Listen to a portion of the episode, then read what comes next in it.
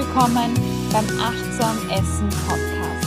Das ist dein Podcast, wenn es um achtsames und intuitives Essverhalten und ein positives Körpergefühl geht. Mein Name ist Cornelia Fichtel. Ich bin klinische Psychologin und Gesundheitspsychologin mit dem Schwerpunkt Ernährungspsychologie und Essverhalten. Ja, und in diesem Podcast findest du alles rund um Anti-Diät-Content, ein gesundes Essverhalten, positives Körpergefühl, wie du das entwickelst. Aber es gibt auch viele, viele Praxistipps, die du gleich umsetzen kannst und jede Menge spannende Interviews. Viel Spaß beim Hören.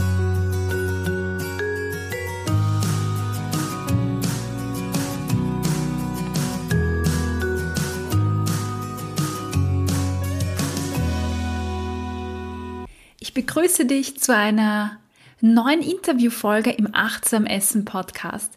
Und heute bei mir zu Gast ist Jasmin Klammer. Jasmin ist Diätologin und hat sich auf Frauengesundheit spezialisiert. Mit ihr möchte ich heute über das Thema Lipödem sprechen. Lipödem ist eine ernstzunehmende Erkrankung, die sehr häufig in ungesunden Essverhalten, in einem gestörten Körperbild, aber auch in Essstörungen endet. Und nachdem die Erkrankung bis heute relativ wenig bekannt ist, Frauen nicht darüber aufgeklärt werden, freue ich mich, dass Jasmin heute da ist und ja, das tut. Viel Spaß beim Interview. Bei mir im Achtsam Essen Podcast darf ich jetzt begrüßen Jasmin Klammer. Ich freue mich irrsinnig, dass du heute da bist und ich freue mich, dass wir über ein ganz, ganz wichtiges Thema, vor allem in der Frauengesundheit sprechen können, nämlich das Thema Lipödem. Herzlich willkommen, Jasmin. Danke, ich freue mich, dass ich dabei sein kann. Und ja, wir werden heute ganz viel über das Thema Lipidem sprechen, eben auch aus meinen eigenen Erfahrungen und ja, auch aus den Erfahrungen von meinen Patienten. Ich betreue eben schon seit circa sechs Jahren Lipidem-Patientinnen und ich habe mit meiner Schwester gemeinsam eine Praxis in Oberösterreich. Also wir sind sozusagen die Klammer Sisters. Meine Schwester ist Ernährungswissenschaftlerin und ich bin Diätologin und Personal Trainerin. Und wir haben uns eben auf das Thema Frauengesundheit spezialisiert, aber dann halt eben nur unter dem Unterpunkt quasi mehr auf das Thema Lipidem fokussiert, PCOS und eben auch Hashimoto. Diese drei Punkte haben sie aus diesem Grund ergeben, weil eigentlich alles irgendwie ein bisschen miteinander zusammenhängt. Also sehr viele Lipidem-Patientinnen leiden an Hashimoto oder auch PCOS oder sehr viele, die PCOS haben, leiden an Hashimoto. Also diese drei Sachen ergänzen sie eigentlich sehr oft, also dass man beides leidet. Deswegen haben wir sie eigentlich mit der Zeit auf diese drei Punkte spezialisiert, genau. Wow. Ähm, ich finde das total super, vor allem, weil es erstens ganz wenig Fachkräfte gibt, zumindest in meiner Bubble äh, oder, mhm. oder in meiner Wahrnehmung, die sich spezialisieren auf Themen.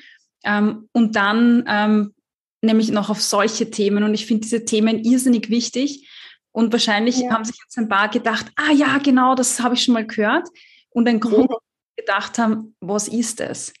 ja. Genau, deshalb, ähm, warum genau diese, diese Themen, warum genau Lipödem und was ist Lipödem überhaupt? Mhm. Also Lipödem ist sozusagen eine krankhafte Fettverteilungsstörung.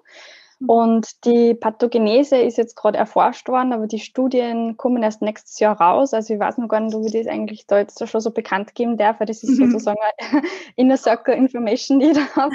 Aber es hängt eben sehr viel zusammen. Also grundsätzlich ist, äh, gibt man das genetisch weiter. Und ähm, der Irrglaube ist eben immer, dass dass das nur von Frau zu Frau weitergegeben werden kann. Also es ist meistens so, dass schon irgendjemand in der Familie, das kann jetzt sein die, die Mutter, die Großmutter, die Urgroßmutter, mhm. hat schon diese Erkrankung sozusagen gehabt. Und dann kann man es halt eben weitergeben. Es kann aber sein, dass dazwischen mal eine Generation ausgelassen wird. Und es ist jetzt da bei neuen Forschungen herausgekommen, dass aber auch der Vater der Überträger nur sein kann, also einfach der Träger von diesem äh, Gen sozusagen. Aber bei Männern bricht es eigentlich sehr, sehr, sehr selten aus, also unter 0, irgendwas Prozent. Aber ein Mann kann es eben weitergeben und so halt dann zum Beispiel an die Tochter oder an die Enkeltochter weitergeben. Genau. Und bei mhm. dieser Fettverteilungsstörung passiert eben das, dass dann die, die Lymphflüssigkeit einfach nicht mehr abfließen kann. Das ähm, sammelt sie dann eben alles an und so ergibt sich dann eben dieses Lipidem, dass halt einfach das nicht nur Fettzellen sind, sondern das ist dann eben gemischt ähm, Fettzellen und Wasserzellen.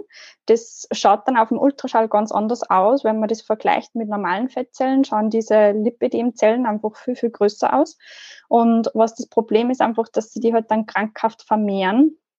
Und nicht jetzt das so wie ein normales Fett, sondern wirklich, das vermehrt sich krankhaft.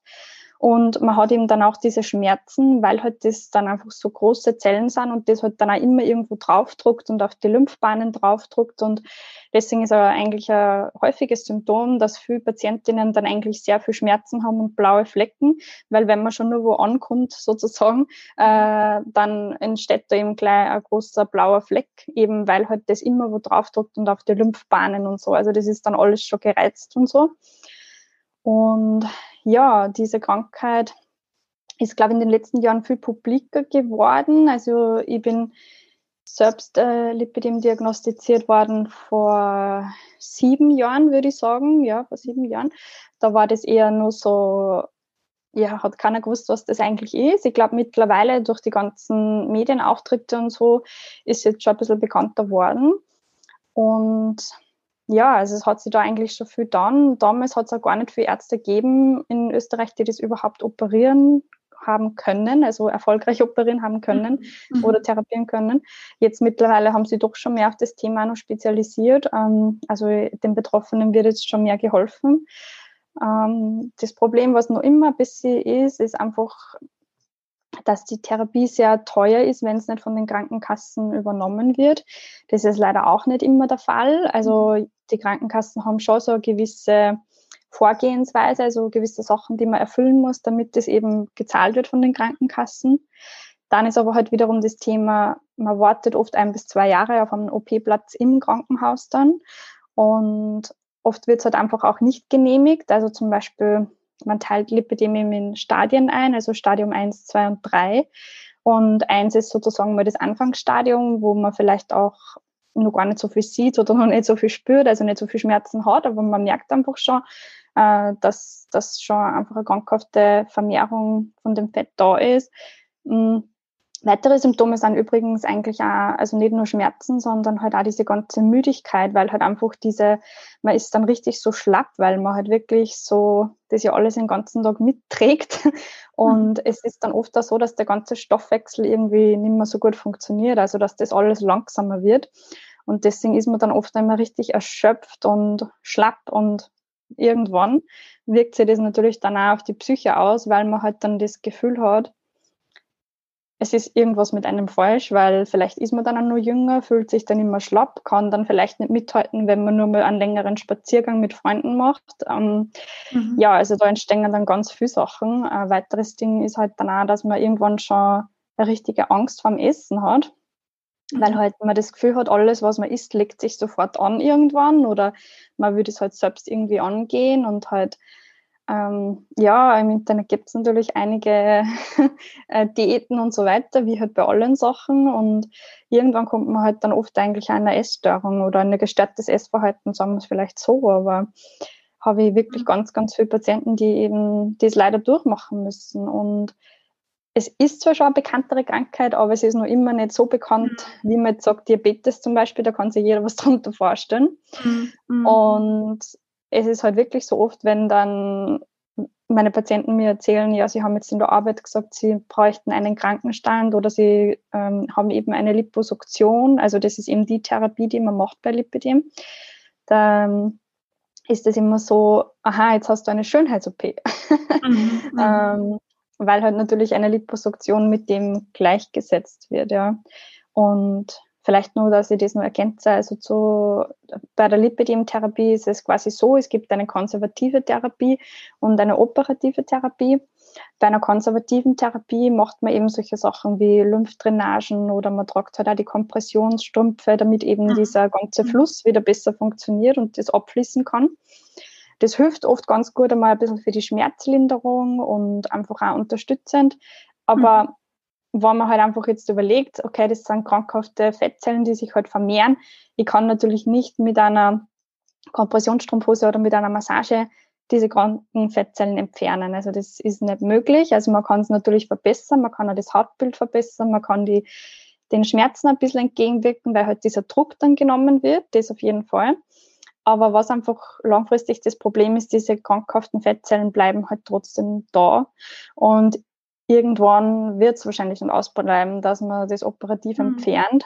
Wobei ich sagen muss, ich habe schon einige Patienten, die das einfach nicht machen wollen, die ja ganz gut so klarkommen, die sagen, sie fühlen sich trotzdem wohl, die Schmerzen sind zum Aushalten und sie wollen keine OP machen. Also ich würde jetzt absolut mhm. nicht sagen, man muss das machen, sondern die wirklich heilende Therapie ist eben die Liposuktion und mhm. das ist sehr ähnlich wie bei einer normalen Liposuktion, genau, mhm. aber ein bisschen anders verfahren, genau. Mhm. Wow, Jasmin, du hast jetzt mhm. die ganze Bandbreite erzählt und Informationen. Also ähm, ich würde jetzt am liebsten bei jedem Punkt einhaken und das ja, sorry. betrachten. Ähm, deshalb gehe ich jetzt einfach mal wieder retour auf die verschiedenen Punkte, ja, ja. Mhm. wenn das für dich passt.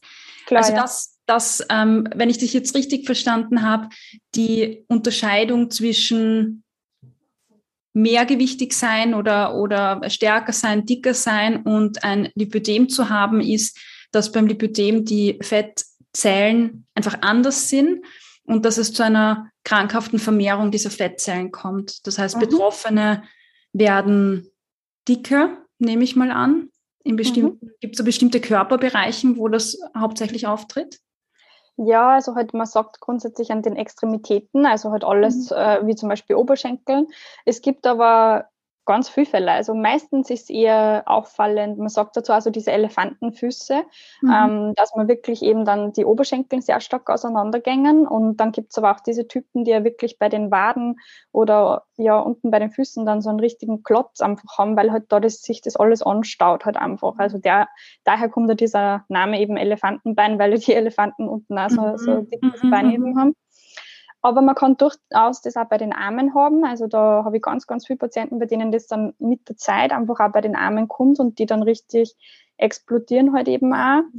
Und ja, es kann sich dann eigentlich auf alles ausweiten. Also ich würde mal sagen, das Typische ist wirklich die Beine. Aber man kann es äh, dann eben auf den Armen haben. Manche haben es wirklich so beim Rücken. Also es kann sich schon überall dann ausweiten, aber halt das Gängigste ist, wie gesagt, eher die Beine, ja. Mhm. Okay. Und ähm, du hast jetzt vorher gesagt, das ist eine, eine unter anderem eine genetische Sache, aber auch einfach eine Erkrankung, die man bekommen kann. Und mhm. wenn ich dich jetzt richtig verstanden habe, Ernährung oder einseitige Ernährung hat nichts damit zu tun. Nein. Also wie halt bei jeder genetischen Erkrankung ist halt das so, man hat das Gen dann in sich und es kann halt dann herauskommen oder halt nicht, ja. Und genauso ist es halt auch bei Lipidem. Aber die Forschung zeigt eigentlich, dass nicht das Problem jetzt tatsächlich ist, wie esse ich jetzt, sondern im meisten Fall, also ich würde mal sagen, so zu 95 Prozent sind es dann eigentlich die Hormone, die dann diesen Stau ähm, sozusagen fördern, also diesen, Lip, äh, diesen Lymphflüssigkeitsstau, das wollte ich sagen, sorry. Ähm, und das ist zum Beispiel dann, wenn man jetzt anfängt, man nimmt zum Beispiel dann Hormone, also egal jetzt, man nimmt die Pille, man nimmt äh, irgendein anderes hormonelles Verhütungsmittel, dann eben äh, kann es einfach sein, dass dann mehr, also dass dieser Stau, der da entsteht, gefördert eben wird. Und das kann aber genauso auch sein, dass das einfach grundsätzlich ist, wenn man halt dann schwanger wird, wenn man stillt, wenn man, es kann erst später mhm. kommen, wenn man in die Wechseljahre kommt. Also es bricht meistens irgendwann aus, wenn auf einmal so ein komplettes Chaos ist mit den Hormonen, also so eine richtige hormonelle Disbalance. Und auf einmal funktioniert das alles nicht mehr. Die ganzen Hormone haben mhm. eben da ganz viel zum Tun mit den, ähm, ja, mit den Zellen und halt auch, wie dann diese Lymphflüssigkeit abtransportiert wird. Und das wirkt sich halt dann eben auch auf das aus. Also es ist eigentlich sehr, sehr selten wirklich jetzt das mit dem Essen. Ich meine, natürlich wirkt sich ja schon auch mein Essverhalten auf meine Hormone aus, aber jetzt nicht in so einem Ausmaß, dass man auf einmal so, so ein Chaos hat. Also es ist meistens eigentlich wirklich entweder in der Pubertät. Bei den meisten bricht es tatsächlich das erste Mal aus, entweder schon in der Pubertät, mhm. wenn da mal alles anfängt zum Arbeiten und irgendwie ein Chaos ist, oder halt dann, wenn das erste Mal hormonell verhütet wird, oder auch dann, wenn die Verhütungsmittel geändert werden. Man geht zum Beispiel von der Pille auf so einen Nuva-Ring oder umgekehrt oder man setzt es ab. Also solche Sachen eher, ja. Wow. Und ähm, also weißt du, was ich mir jetzt denke, also gerade mhm. In unserer Gesellschaft, wo wo es äh, ganz besondere Ansprüche gibt an den Körper, an das Aussehen, wie eine Frau auszusehen hat, äh, wenn ja. ich Social Media öffne und die ganzen Körper sehe, wie die so aussehen, dann ist ja das nochmal eigentlich ein Wahnsinn für eine Frau, nicht? Also so ähm, auf einmal zuzunehmen, vielleicht auch unkontrolliert, ohne zu wissen, was los ist. Ja. Nachdem du ja gerade gesagt hast, auch vorher, dass ähm, die Erkrankung, obwohl sie schon bekannter ist als vorher, äh, kennt man sie dann doch nicht. Und ich, ich treffe immer wieder Menschen, eine Bekannte, jetzt eine Freundin von mir, eine enge, die, die kämpft schon ihr ganzes Leben eigentlich damit ja. und ist jetzt erst drauf gekommen, dass es das sein könnte. Aber das ganze Leben lang ist sie nicht darauf angesprochen worden. Und das führt natürlich dazu, dass, dass man sich vielleicht einfach in Diäten begibt, nicht? Also versucht, mhm. sich die Frage zu stellen, was mache ich falsch? Esse ich zu viel? Esse ich das Falsche? Und dann einfach beginnt, in die Zügelung ja. einzusteigen. Oft ist es so, dass die, die zu mir kommen, wegen Gewichtsmanagement dann eigentlich mhm. Lipidem diagnostiziert bekommen und mhm. haben aber das vorher nicht gewusst. Also, also wie du sagst, man weiß das halt sehr lange nicht. Und da gibt es noch immer ganz viele, die halt eigentlich mit sich selbst kämpfen und ja, eigentlich das halt haben, ja. Und mhm. was halt das Problem ist, man sieht sich halt dann so, als ist mit einem selber was falsch, ja. Mhm. Dann kommt man halt genau in das Problem rein. Also wenn wir jetzt nochmal überlegen und zurückspulen zu den Sachen mit den Hormonen, wenn ich natürlich so extreme Diäten mache, dann passen natürlich meine Hormone halt dann auch wieder nicht. Also dann komme ich ja auch wieder in ein komplettes Chaos da rein. Also, und natürlich die, die ganze Stresshormonausschüttung, wenn ich so viel Cortisol ausschütte, halt auch, ähm, wirkt sich das halt auch wieder auf meine weiblichen Hormone aus. Also man kommt da in einen ganz einen großen Teufelskreis dann eigentlich rein. Also ähm, ich habe dann eine Stresshormonausschüttung, weil ich, weil ich mich nicht wohlfühle und, und stresse mich, weil bei allen anderen Series funktioniert auch. Mhm.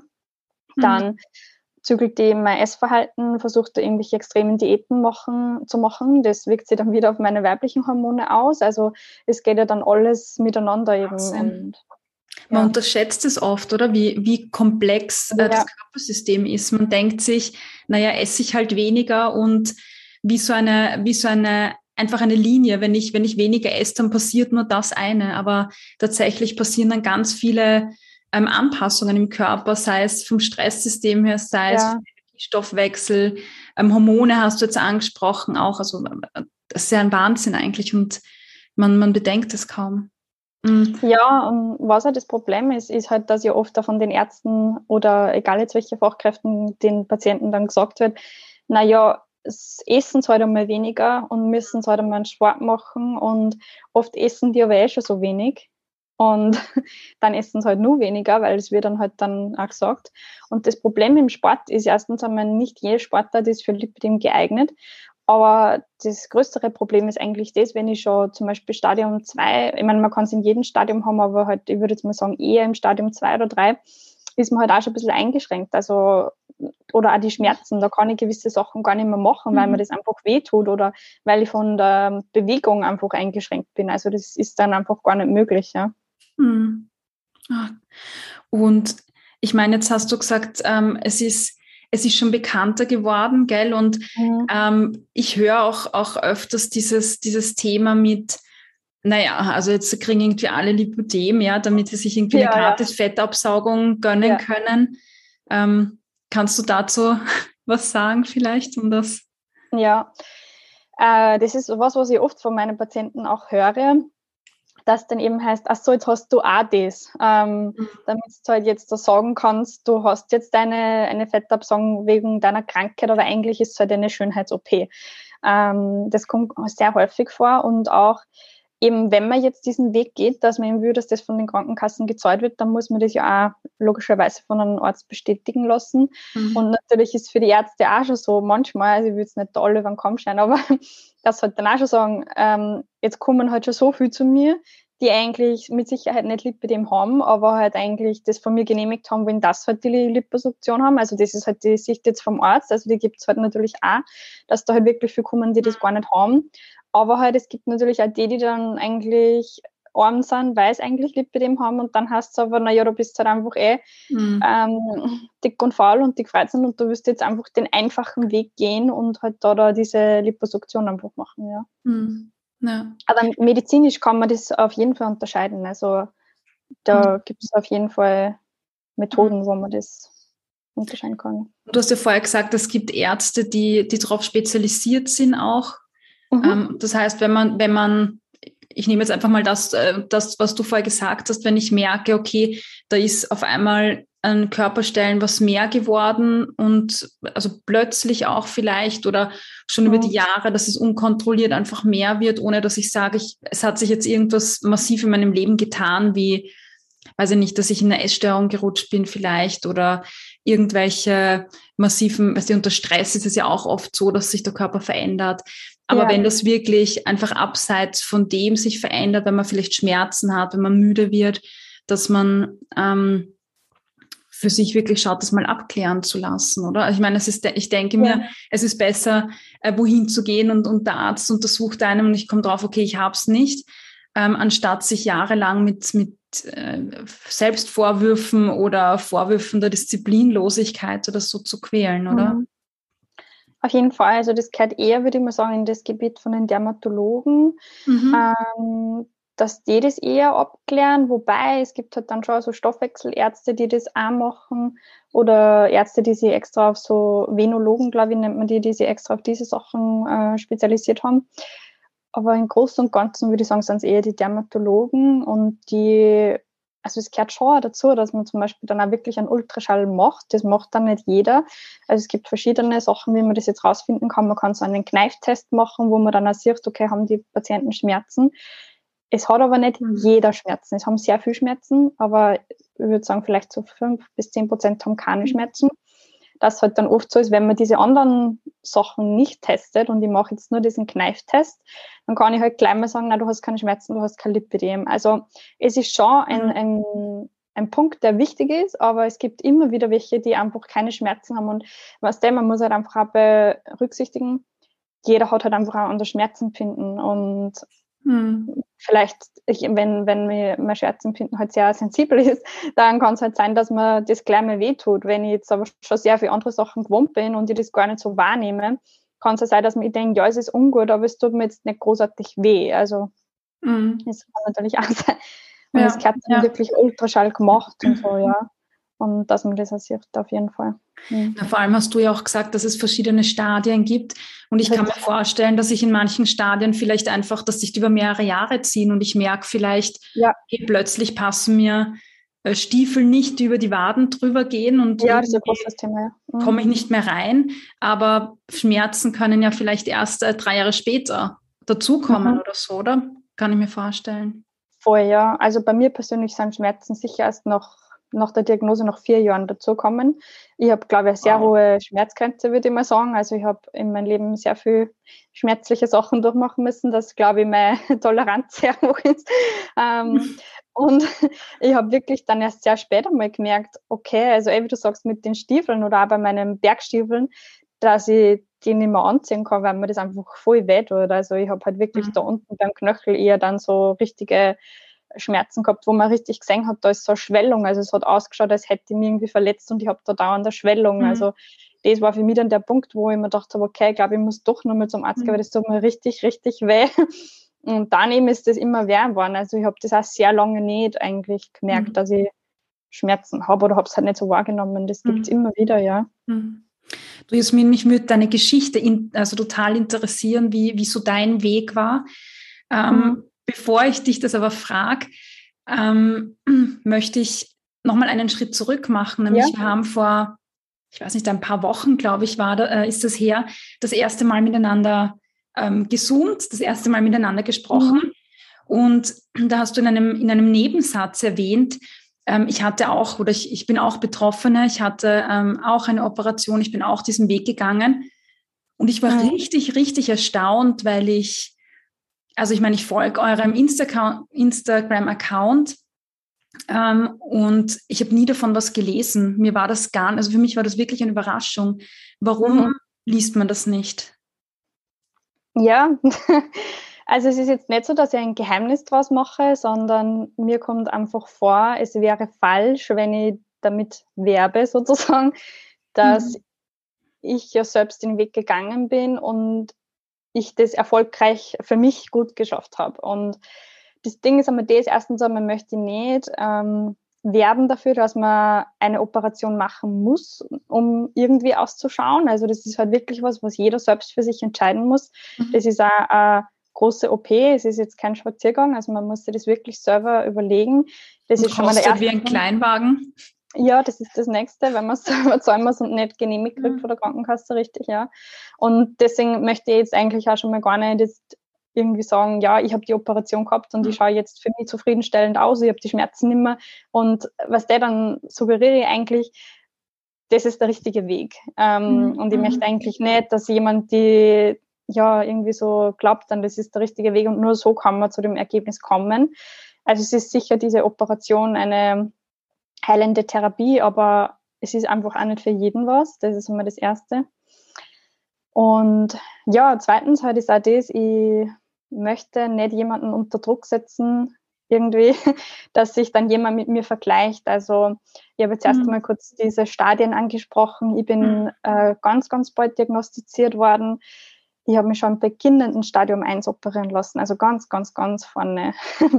mhm. ähm, und ich war, glaube ich, auch eine der jüngsten Patienten von dem Arzt, wo ich mich operieren lassen habe. Also, oder ich glaube, ich bin sogar noch immer die jüngste gewesen. Also, ich habe meine Operation mit 24 Jahren gehabt und es ist sehr bald, weil halt der Grund ist, dass die meisten das so lange gar nicht wissen.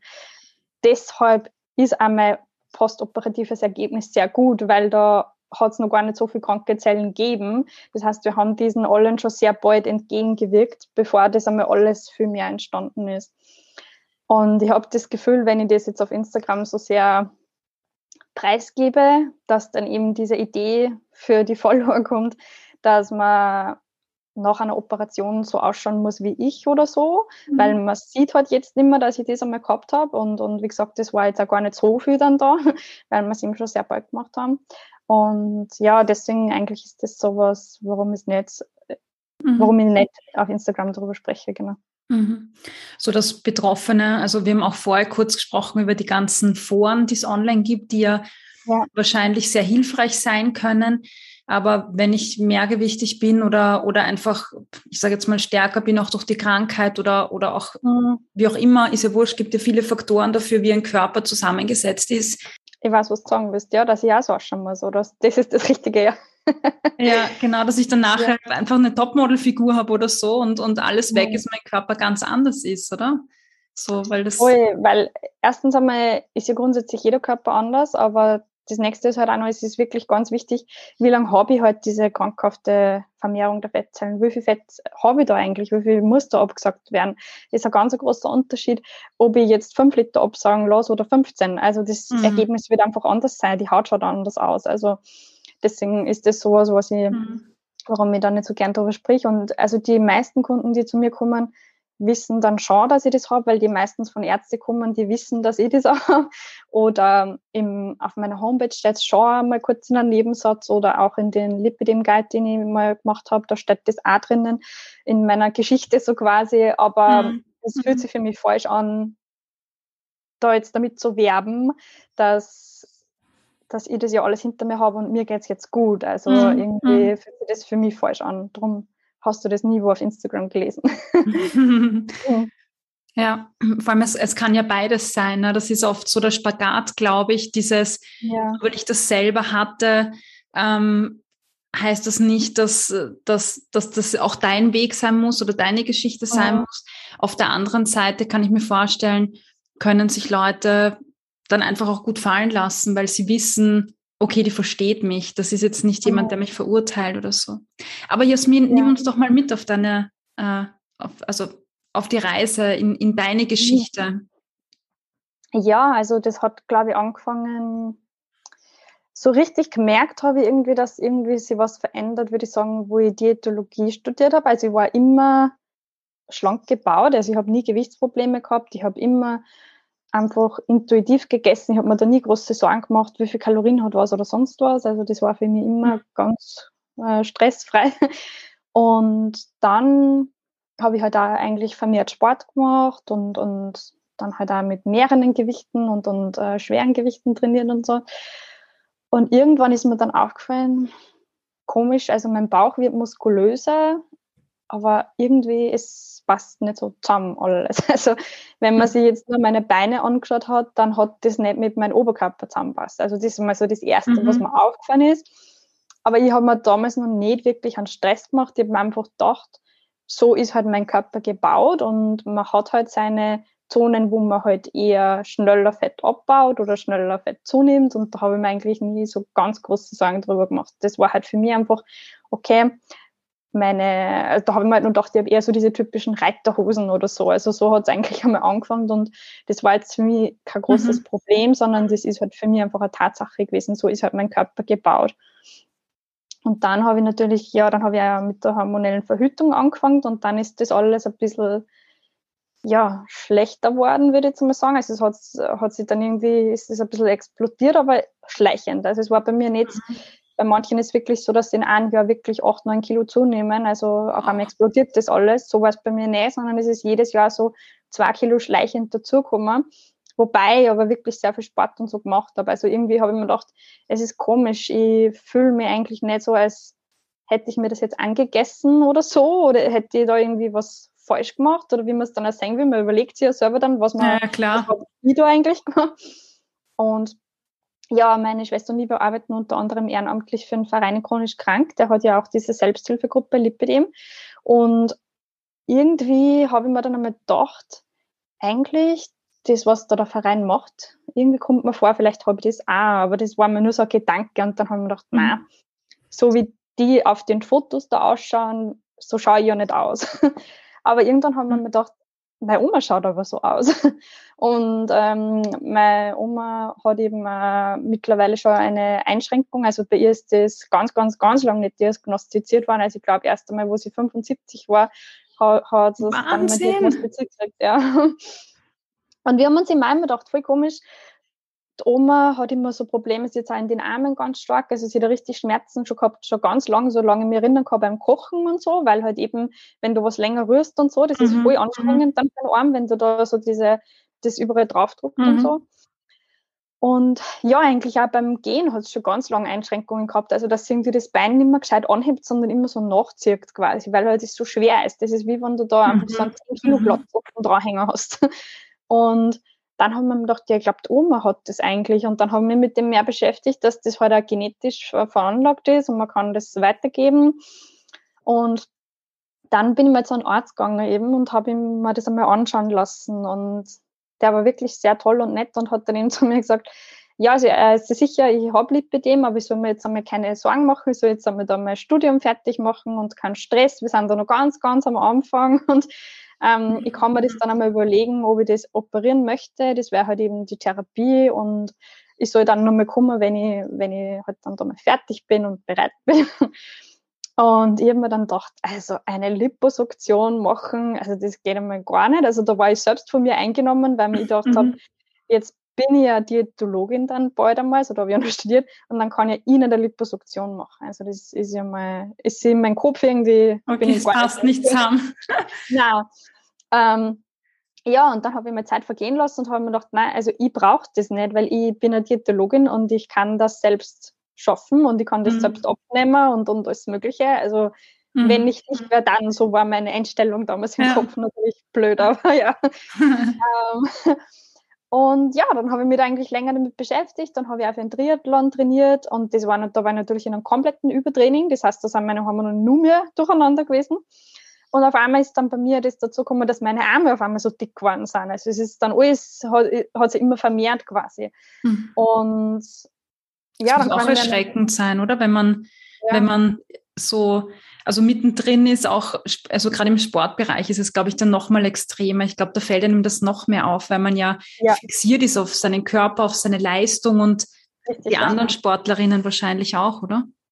Ja, und ich habe dann auch oft gemerkt, so beim Laufen irgendwie, ich kann nicht mehr schneller laufen. Ich, ich komme mir vor, es ist alles so, so schwer an mir irgendwie, ganz komisch. Und gerade natürlich für die Ausdauersportarten ist es einfach so, wenn du jetzt nicht so viel Fett an dir drauf hast, jedes Kilo, das du, mit dir tragen musst, ist natürlich leichter, damit ihr schnellere Performance abliefern kann oder halt eine bessere. Mhm. Darum war das für mich immer sehr komisch dann halt, weil natürlich, wenn ich dann andere gesehen habe, die das gleiche Training machen wie ich, die haben einfach ganz anders ausgeschaut. Also so irgendwie war das dann für mich komisch und dann kann ich mich erinnern, dann habe ich ähm, jemanden kennengelernt, der einen Triathlon gemacht hat und der hat dann zu mir gesagt, echt, du trainierst für einen Triathlon. Und dann mhm. hat er mhm. mich so von oben bis unten angeschaut und so, okay. und dann habe ich mir gedacht, okay, also eigentlich schaue ich nicht sportlich aus. Und da, da habe ich dann auch schon meine Personal Trainer Ausbildung äh, fertig gemacht und dann war das eigentlich auch oft so. Also ich war jetzt nie dick, das will ich gar nicht sagen, sondern einfach, es hat irgendwie, ich habe einfach nicht fit ausgeschaut, weil halt einfach alles so aufblasen war quasi. Also meine Arme dann mhm. auch aufblasen, meine Beine aufblasen, es hat irgendwie komisch ausgeschaut. Aber mein, mein ja. Oberkörper an sich war immer mhm. schlank. Es hat nicht zusammenpasst und dann habe ich auch diese Kommentare gekriegt, okay, du bist Personal Trainerin. Hm. Aber wenn ich da kurz einhaken darf, ja. das ist ja auch ein Wahnsinn, weil ja. abgesehen davon, dass man eine Erkrankung hat, ähm, wenn man jetzt ähm, Diversität äh, des Körpers betrachtet oder, mhm. oder so, dann, also diese ganze Stereotype, die damit verbunden sind, oder? Eine, eine Person, die nicht einem bestimmten Maß entspricht, ja. ist, ist nicht sportlich. Und ich höre das ja. so oft ähm, auch von Bekannten, so, ja, ich, ich, ich schaue gar nicht so sportlich aus, wie ich bin. Wo ich mir denke, wie schaut eine sportliche Person aus? Das hat doch mhm. mit mit etwas anderem zu tun und nicht jetzt mit dem Körper. Aber es, es ist, es ist ja. so stark in uns verankert, dass wenn ich sportlich bin, muss ich diese Figur haben. Richtig, ja, und das habe ich halt auch, natürlich, du vergleichst dich mit anderen. Ja, die anderen Triathleten, die waren alle eigentlich ja schlank und was der definiert, weil wenn du so viel Ausdauer machst, dann hast du ja da einfach nicht mehr viel Fett. Und da habe ich immer gedacht, das ist echt komisch, ich schaue da so nicht aus. Und daneben sind halt auch wirklich die Schmerzen viel mehr dazu gekommen. Also, dass ich dann auch beim Autofahren wenn ich, weiß ich nicht, eine Stunde oder über eine Stunde Auto gefahren bin, hat mir richtig mein, mein Hand, also mein Ellbogengelenk richtig weh da, weil ich halt da so einen Wülst mhm. gehabt habe. Also das hat man dann auch bei der OP gesehen, dass man richtig auf meinen Knorpel draufgedruckt hat. Darum hat man das einfach auch weh da. Also das ist ein richtig großes Edem. Das hat richtig lang gedauert, das zum rausoperieren, weil das so ein richtiger Knorpel war. Ähm, dass man da, da also Knoten, nicht Knorpel, ein Knoten, der man auf meinen Knorpel draufgedruckt hat, sozusagen. Mhm. Ähm, ja, dann ist es okay. mit den Armen dazugekommen und dann eben bei den Beinen richtig, ich habe dann nicht mehr die Sachen machen können, die ich gerne mache. Also ich habe dann richtig Schmerzen gehabt. Also ja, beim Wandern, ich habe die Stiefel nicht mehr anziehen können, abgesehen davon Winterstiefeln, habe ich vielleicht in der Früh bin ich nur reinkommen und dann bin ich mir schon vorgekommen, es explodiert alles äh, und, und mm, ungut. Mm, und dann war das für mich so der Grund, wo ich mir dann dachte, okay, ich glaube, ich gehe jetzt doch nochmal zum Arzt, weil jetzt habe ich halt auch mittlerweile Schmerzen, jetzt geht es nicht nur um das Aussehen. Und dann war ich eh noch mal dort und dann haben wir das eigentlich relativ zeitnah rasch entschieden, dass wir da jetzt eine Operation machen. Und für mich war halt einmal das im Hinterkopf, wo ich mir gedacht habe, ich möchte nicht so enden wie meine Oma eigentlich, die immobil eigentlich ist, wegen ihr, also sie hat Lipolymphedem, das ist nur ein bisschen andere Abwandlung, aber ja, also schon sehr fortgeschritten halt und eigentlich mhm. immer Probleme gehabt hat und das aber nie gewusst hat. Und dann habe ich mir gedacht, na ja, wenn ich das jetzt nicht mache, dann ende ich halt irgendwann auch so, weil das ist halt meine Genetik, so sehe ich das ja schon wieder Ende. Ja, und ja. darum habe ich das dann schon ganz bald gemacht. Also ich war wirklich beginnendes Stadium 1 und ähm, habe das dann operieren lassen. Die Operation selbst das ist auch so eine Sache. Also das ist auch kein Spaziergang, das danach ist auch wirklich schlimm. Ähm, also ich würde jetzt gar nicht jemanden verschrecken, sondern man muss sich damit beschäftigen, was da halt passiert einfach. Und mhm die Operation selbst ist jetzt nicht schmerzhaft gewesen, weil, also das macht man in Dämmerschlaf, wenn man es, ähm, also im Krankenhaus wird es in Vollnarkose gemacht und bei den anderen, wenn es nicht im Krankenhaus ist, meistens im Dämmerschlaf, da merkt man eh nichts, aber es ist halt einfach so danach, ähm, ja, passieren da halt auch Sachen, wo halt alles raustreten muss, alles rausreden muss. Man schaut natürlich auch arg aus. Also das ist ja schon eine große OP halt einfach, ja. Also das mhm. war für mich dann schon eigentlich stark. Und irgendwie wollte ich ja gar nicht, also wollte ich lang gar nicht, dass das jetzt überhaupt wer weiß, weil irgendwie damals war ich nicht 100% selbstständig, sondern ich war noch Teilzeit wo angestellt. Ich möchte jetzt auch gar nicht sagen, wo, weil ich möchte da gar nicht da jetzt jemanden beschämen. Mhm. Aber da habe ich dann eben in den Krankenstand gehen müssen nach dieser Operation, weil ich, ja, du kannst natürlich nicht gleich noch arbeiten. Ja. Und da habe ich dann auch von meinen Chefs so einen Kommentar bekommen, aha, das ist jetzt also eine versteckte Schönheits-OP und für das bist du jetzt am Krankenstand. Und also ich habe selbst da mit dem immer zum Kämpfen gehabt, was man da so hat. Ich habe zwar diese, diese Kommentare nicht so bekommen, wie es jetzt andere Patienten mir erzählen, mit diesen sehr stark sein, weil da war ich einfach nie, aber halt ich habe auch mit sehr vielen anderen Kommentaren mhm. umgehen müssen, ja, und deswegen war das dann für mich so, wo ich mir dachte, ich möchte mich darauf spezialisieren. Ich möchte auch, dass die Patienten sich gut verstanden fühlen, dass sie wissen, was kommt auf jemanden zu, was sind die anderen Möglichkeiten, wie kann man das bestmöglich unterstützen, auch ohne OP oder sonst vor einer OP, nach einer OP. Also das war mir halt dann ein Anliegen, weil da gibt es einfach halt so viele Missverständnisse oder halt einfach, ja, wenn, ich glaube einfach, was ja oft von meinen Kunden her ist, halt wirklich, sie fühlen sich richtig verstanden, dann einfach, weil ich halt einfach auch weiß, um was das geht. Mm. Ich will jetzt nicht sagen, dass man, dass jemand anderer das nicht beraten kann, sondern halt einfach, man hat ein ganz anderes Verständnis, wenn man weiß, was man da durchmachen muss, wie halt bei allen Sachen, ja. Mm. Ja, und ich glaube, das Tolle ist, dass, dass du auch gut ähm, ganzheitlich arbeiten kannst. Also wenn ich ich habe so mhm. am Rande ein bisschen gestöbert und ich glaube, du hast ja auch ein, ein, ein Online-Programm dazu, wo es darum geht, ja. ähm, Vorbereitung auf das Ganze, ja. ähm, Nachbereitung, wie kann ich mit, mit Ernährung, mit Sport, Bewegung dann einfach helfen. Also ich glaube, es ist ja. so ein schönes, wo findet man denn das, wenn man sich da informieren möchte? Auf unserer Homepage äh, www.klammers.at da gibt es einen Menüpunkt Lipidem und da findet man eigentlich alles, was wir anbieten zu Lipidem. Also wir haben eben einen Lipidem Guide, wo mal alles rund um Lipidem drinnen steht, Rezepte drinnen sind, Trainingspläne. Dann haben wir eben ein Post-OP-Programm, wo wo es wirklich darum geht, wie kann ich schon mal vor der OP anfangen, was kommt da auf mich zu, was brauche ich mhm. da dazu, wie kann ich das nachher dann äh, bestmöglich behandeln oder unterstützen eigentlich, mit welchem Sport und da sind dann auch Videos dabei. Und dann haben wir acht Wochen Intensivprogramm, was grundsätzlich, also das ist für jeden eigentlich geeignet, ob man sich jetzt operieren lassen möchte oder nicht, wo halt das einfach ein intensiveres Sportprogramm ist, aber trotzdem Lipidem geeignet. Ähm, und natürlich halt auch persönliche Beratungen bitte an, genau. Hm. Umfassendes Programm. Du, ja. ähm, Jasmin, jetzt haben wir eigentlich total viel besprochen. Auch danke, dass du deine, deine Erfahrungen damit teilst. Und das, ja. was ich wirklich schön gefunden habe von dir, war, dass du am Anfang gesagt hast, dass es verschiedene Wege gibt. Und es mhm. gibt ähm, Patientinnen, die du begleitest, die sagen, ich, ich will eine, diese äh, Liposuktion machen, das ist, meine, das ist mein Weg. Und dann gibt es halt welche, die sich dagegen entscheiden aus diversen Gründen. Ähm, und ja. es gibt auch wahrscheinlich die Leute, die das nicht finanziert bekommen und ja. die es sich nicht leisten können. Weil, wie gesagt, die Operation kann so viel kosten wie ein Kleinwagen, was echt kein, ja. kein Klacks ist für viele. Ähm, und jetzt ist die Frage, jetzt habe ich Lipödem.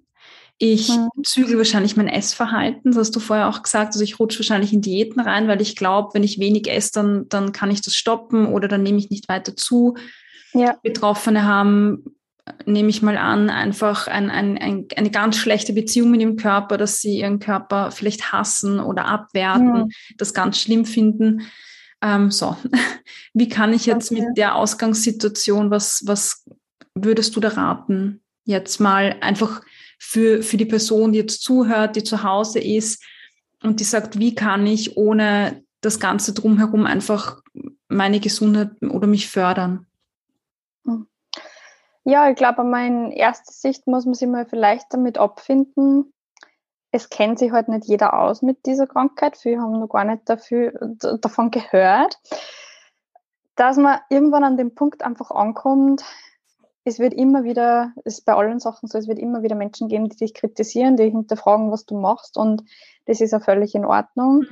Ähm, es ist nicht deine Aufgabe, es jedem recht zu machen, das gilt für alle Sachen. Mhm. Und das ist schon mal, glaube ich, der erste Schritt, dass man da mal ein bisschen vor dem Weg kommt, ähm, was denken da die anderen. Also das war für mich am Anfang auch ein großer Punkt.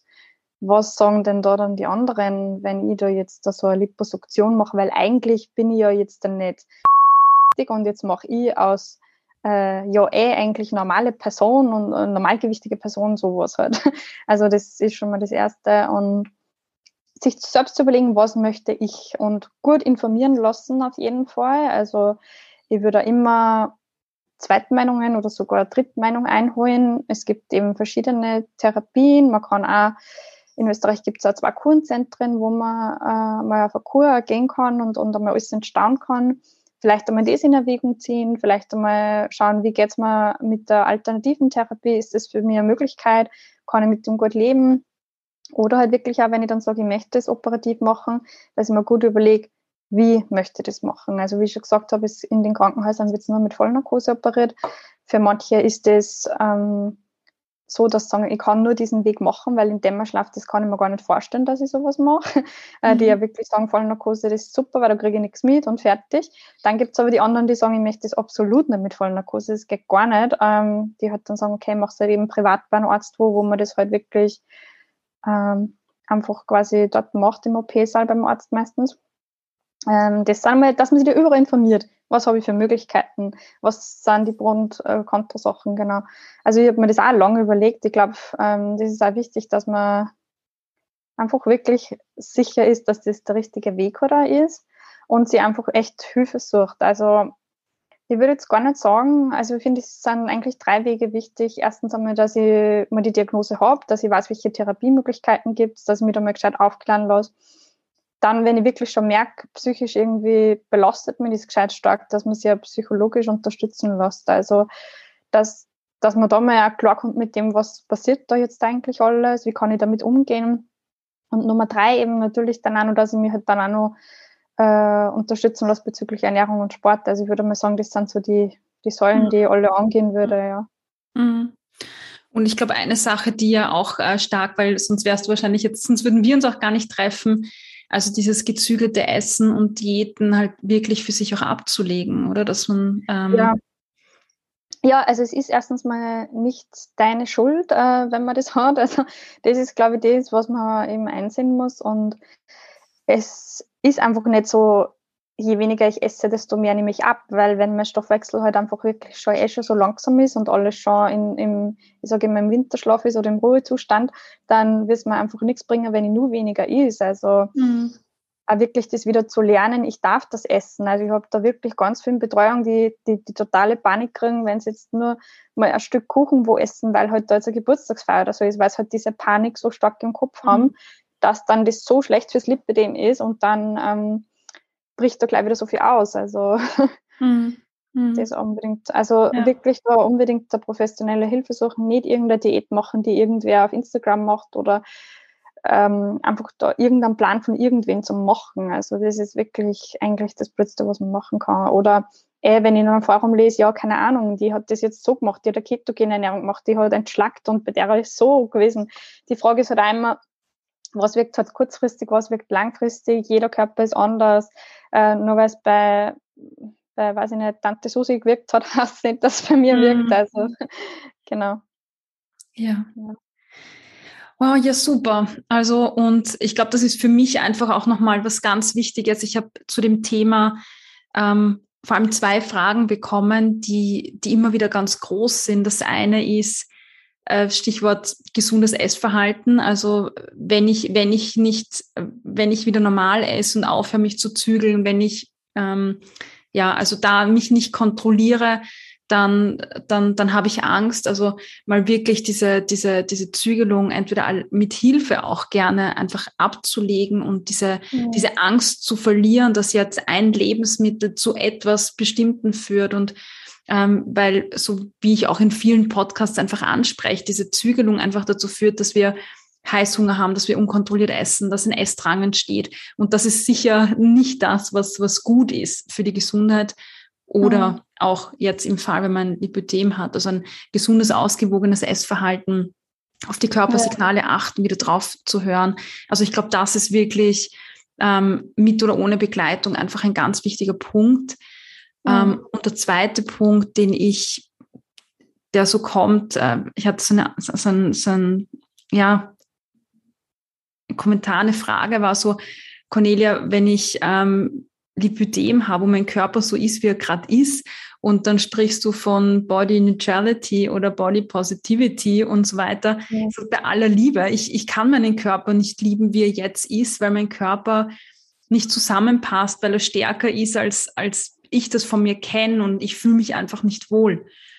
Und da ist für mich auch ganz wichtig zu sagen, dass es nicht darum geht, seinen Körper zu lieben und sich mit Lipödem vom Spiegel zu stellen und zu sagen, yay, ich liebe dich, mhm. sondern ich glaube, das, was da wichtig ist, ist auch dieser, diesen Respekt zu haben vor dem, vor dem Körper und ihn trotzdem quasi ähm, so wie du gesagt hast, gut zu versorgen mit ausgewogener, nährstoffreicher Ernährung, mit Bewegung. Ähm, also ich glaube, das sind ganz wichtige Punkte. Also dieses, du musst ja. nicht jetzt deinen Körper lieben oder du musst auch nicht lernen, deinen Körper, wenn du dich nicht operieren lässt, ähm, lieben zu lernen. Ich glaube, das ist gar nicht, gar nicht so wichtig. Wie siehst du ja. das? Hm. Das Problem ist irgendwie, ich beschreibe das immer so, man fühlt sich irgendwie so, als ist man in einem anderen Körper. Also als hm. wenn du diese ganzen Ödeme hast, ähm, es fühlt sich einfach so an, irgendwie, das gehört nicht zu dir oder, oder es passt irgendwie nicht, weil man macht ja dann echt so, schon so viel. Bei mir war es jetzt eigentlich nicht mit dem Essverhalten, sondern ich habe schon extremes, ähm, so einen extremen Sportdrang gehabt, ja, wo ich das Gefühl gehabt habe, wenn ich mir einen Tag nichts tue, naja, das kann ich ja nicht machen, weil ich habe ja eh schon so viel äh, Fett da an mir oder halt das, das, mhm. da, ich muss ja trainieren, damit das weggeht. Also ich habe eher in diese Richtung ein bisschen eine Störung quasi gehabt, dass ich da halt schon ein wenig das Gefühl gehabt habe, einfach, ich muss das machen. Ähm, ja, und halt einfach sich zu lieben, wenn man halt da das Gefühl hat, irgendwie das gehört gar nicht zu mir dazu, ist, ist sehr schwierig, ja. Ähm, wie du sagst. Also da geht es, glaube ich, eher darum, es zu akzeptieren und dann nachher zu akzeptieren, dass man halt dann einfach Narben hat. Also das ist so. Die, die werden ja nie ganz weggehen. Und ja, also da geht es, glaube ich, wirklich sehr um Akzeptanz. Also für mich ist zum Beispiel so, ich, es war für mich am Anfang auch komisch, weil man die Narben, diese Einstiche sieht einfach, wo ich mir auch am Anfang vorgekommen bin, kann ich da jetzt eigentlich ein kurzes Kleid tragen oder kurze Hose, weil dann sieht man diese Einstiche. Vielleicht fragt sich dann wer, warum ich das habe, was habe ich da da oder wieso habe ich da so viele Narben auf meinen Beinen. Und das war für mich am Anfang auch sehr komisch. Ähm, bis ich dann eigentlich meine, meine Denkweise geändert habe und jetzt äh, denke ich einfach so, das zeichnet mich einfach aus. Also das sind meine, ja, das ist für mich das meine, ich war Soldat, habe da gekämpft und das ist jetzt uh, das, was ich mitgenommen habe von dem halt einfach. Also so ein schönes da, Bild. ja, also dass ich halt wirklich das ändert, wie ich das halt sehe. Also dass ich das jetzt, dass ich mir nicht schäme für diese Sachen, sondern einfach, dass ich mir mhm. denke, hey, das war wirklich äh, ja, schon anstrengender Weg. Ich habe da gekämpft, ich habe das gerade gemacht und das ist halt überblieben und so ist es halt bei allen Narben eigentlich. Ja. Also. Mhm. Jasmin, danke dir. Danke, dass du über dieses äh, Thema aufklärst. Ein Thema, das äh, sehr, sehr viele Frauen betrifft. Ein Thema, das noch immer viel zu unbekannt ist und ein Thema, wo sehr viele Personen stigmatisiert werden mit Kommentaren wie jetzt nimm mal ab oder mach halt mal Sport ähm, mhm. wo sehr viel Leidensdruck dahinter steht, ein Leidensdruck, der eigentlich gar nicht sein müsste. Und ähm, ja, danke auch, dass du dich diesem Thema widmest, dass du da aufklärst. Ähm, ich freue mich ja auch, weil du im Frühjahr auch bei mir in der Achtsam Essen Akademie zu Gast bist. Da mhm. wirst du ähm, auf jeden Fall mal einen Live-Workshop, einen Live-Vortrag halten in der Akademie, ähm, wo es um Lipödem und andere um, um die anderen Themen, deine anderen Schwerpunkte quasi gehen mhm. wird, wo auch die Teilnehmerinnen, meine, die Community quasi dir live Fragen stellen kann, du einfach da bist. Auf das freue ich mich schon irrsinnig. Ja, und ja. Äh, wenn jetzt jemand zuvor mit dir Kontakt aufnehmen kann, hast du schon gesagt, wie deine Website ist. Dort findest man, man alle Kontaktdaten und vielleicht noch Instagram. Das wäre, glaube ich, auch ja. etwas Gutes. Genau. Auf Instagram haben wir eben den Namen Klammer-Sisters und unsere Website ist eben www.klammers.at und auf Facebook äh, Ernährungsberatung Klammer. Genau, und dann findet man überall alle Kontaktdaten, E-Mail, Telefonnummer, alles. Mhm. genau. Perfekt. Vielen, vielen Dank, Jasmin. Ich habe mich total gefreut, dass du da warst mhm. und freue mich auch, dich in der Akademie wiederzusehen. Und für all jene, die sagen, wow, Akademie, voll toll. Ähm, ja, das ist wirklich toll. Gibt seit zwei Wochen ist die Achtsam Essen Akademie online. Das ist eine ja, Online-Akademie zum Thema achtsam und intuitiv Essen lernen, wo es ganz, ganz viele Kurse gibt, die dich auf dem Weg begleiten. Ähm, es gibt Live-Workshops, es gibt äh, mit der Jasmin zum Beispiel, es gibt ähm, Live-Einheiten, Gruppencoaching, äh, Intervision, Austausch, also ganz, ganz viele Sachen. Es gibt eine Materialbibliothek, wo regelmäßig neuer Content ähm, hochgeladen wird. So auch wie dieses Interview, das Community-Memberinnen quasi schon vor der Veröffentlichung der Podcast-Folge sehen können. Ähm, in diesem Sinne, schau vorbei. Den Link findest du unten in den Show Notes, genauso äh, die Links, die Jasmin gerade gesagt hat. In diesem Sinne, vielen, vielen Dank, dass du dabei warst. Vielen Dank, Jasmin, dass ja. du da warst. Ja. Danke, ja. Ich freue mich, dass ich über das Thema heute sprechen können habe. Das ist ein ganz wichtiges Thema und ich freue mich, dass das jetzt nur für mehr Leute erreicht und hoffentlich nur für mehr Leuten dann die Augen öffnet. Mhm. genau. Da bin also ich danke für die Einladung. ja, danke fürs Annehmen. Ja, und hoffentlich bis bald, Jasmin. Es gibt ja noch viele ja. Themen, über die wir reden können, gell? Auf jeden Fall. Ich bin gerne immer so da für einen Austausch. Sehr gut. Gut. Und alle Zuhörerinnen, vielen, vielen Dank fürs Dabeisein. Ich, wir eigentlich, wir beide freuen uns über Rückmeldungen auf ja. dieses Thema. Und ja, dann bis zum nächsten Mal. Sei achtsam und genieße. Ciao.